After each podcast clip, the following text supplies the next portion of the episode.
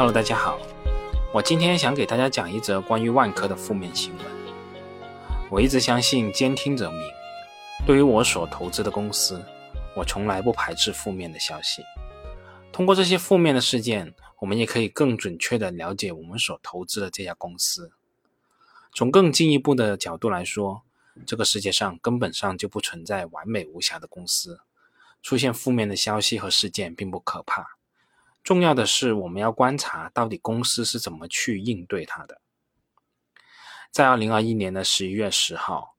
两起涉及万科唐山公司的民间借贷纠纷案件，在北京市第三中级人民法院开庭。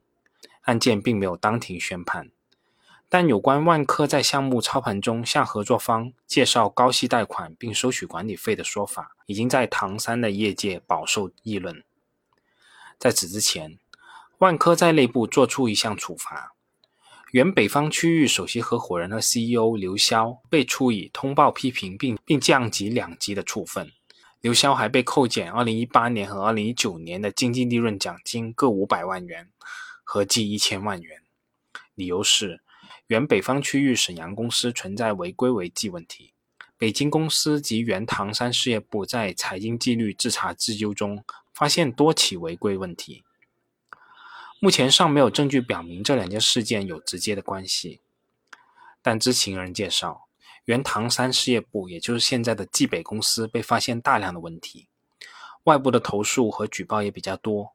这也导致了冀北公司首席合伙人、总经理鄂大鹏的去职。同样被查出有问题的沈阳公司，也遭遇了大范围的处罚，其中有四人被解除劳动合同。另外有二十三人分别给予不同程度的处罚，其中多数为事业合伙人。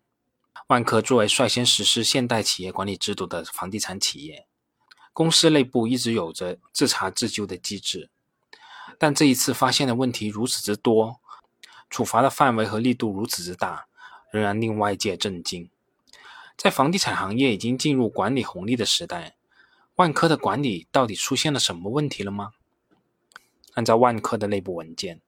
对刘潇的处罚是由于沈阳、北京、冀北等三家公司出现了违规问题。作为北方区域首席合伙人和 CEO，刘潇不仅要对管理问题承担管理责任，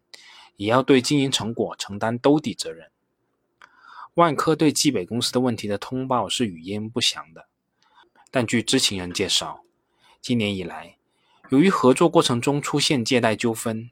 一些合作方对唐山万科进行了投诉和举报，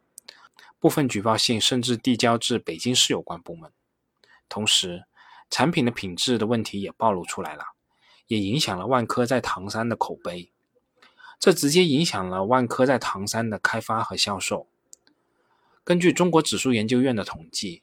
二零二零年，万科以八十一点三亿元的销售额，在唐山市场是遥遥领先的。但在2021年的前十个月，唐山万科的销售额仅有27.5亿，虽然仍然排名该区域的第一，但领先的优势已经微乎其微了。抛开市场变化的因素，这种下滑也令人难以接受。相比之下，沈阳公司的问题就显得更加严重。在万科的通报中，北京公司和冀北公司被定性为违规，沈阳公司则定性为违规违纪。万科通报了沈阳公司的六项违规违纪行为，包括引入关联公司作为合作方，收取合作方财物，虚构营销合同进行套现，虚假认购，允许代理公司收取电商费，炒卖车位等等。上述违规违纪行为最早开始时间是二零一七年，最晚是到二零二一年的八月。为此。包括沈阳公司合伙人招世霞在内的四名员工被解除劳动合同，一些已经从沈阳公司转任其他区域公司的就职的合伙人也因此受到处罚，而万科北京公司的违规行为则有待披露。而部分北京楼市从业者认为，近年来北京万科的业务扩张是不尽人意的，部分北京和环境项目在获取时机、处置难度、盈利前景等方面都有所争议。万科在北京市场的存在感也有所下降。这一次受到处罚的核心人物刘潇，早年在国际知名的咨询公司麦肯锡工作，加入万科以后，曾任职于战投部门。二零一四年的十二月，刘潇调任至北京万科，担任总经理职务。此后又担任万科集团的高级副总裁、北方区首席合伙人。那在二零二一年的六月二十一号，刘潇调任至集团，担任执行副总裁、首席运营官。万科内部对刘潇的评价为：执行力强，强于财务和投资，对资产管理和运营也有一定的偏好，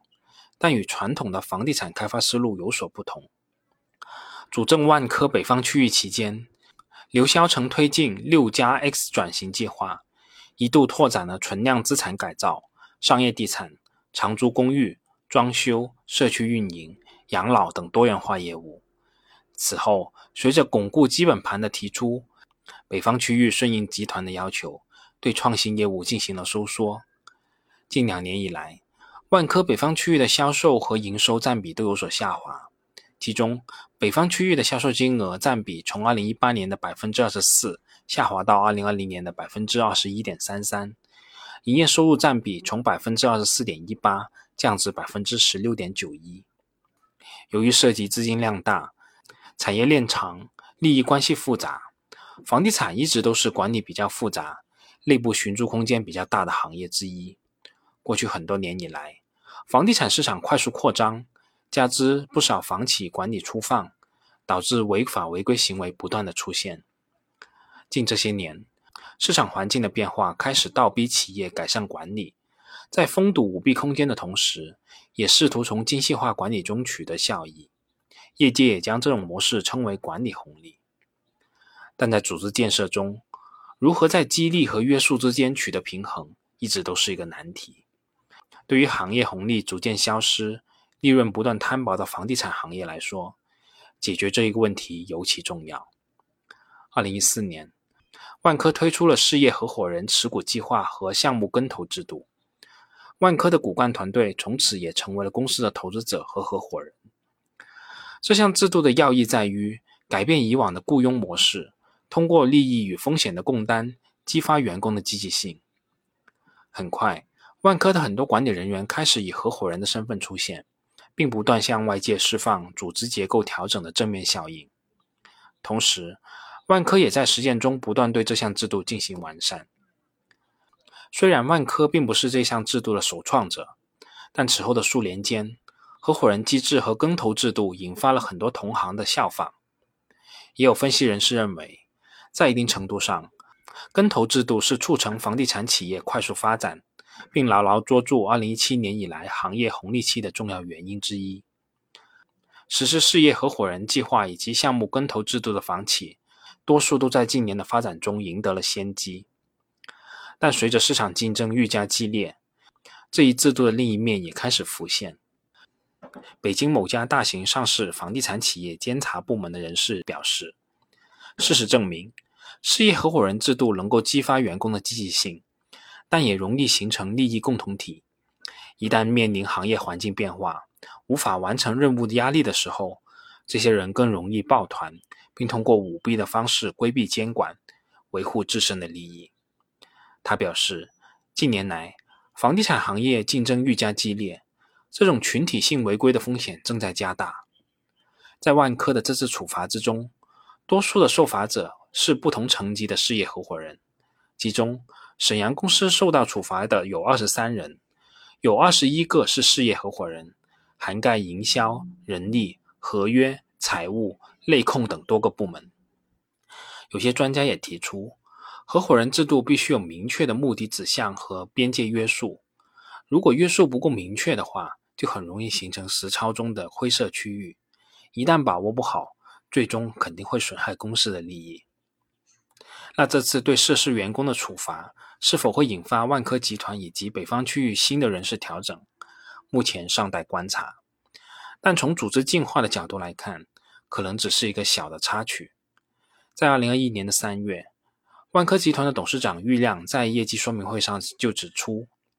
万科这几年的战略是相对比较清晰的，但遇到了两大短板，一个是组织，一个是人才。组织如何适配战略？如何发现社会上优秀的人才，是万科在管理红利时代必须提升、解决好的问题。好了，关于这个事件，我就先给大家说这么多，我们下次再见吧。本节目仅作为我个人投资的记录，所谈及的投资标的不涉及任何形式的推荐，请独立思考并自担风险。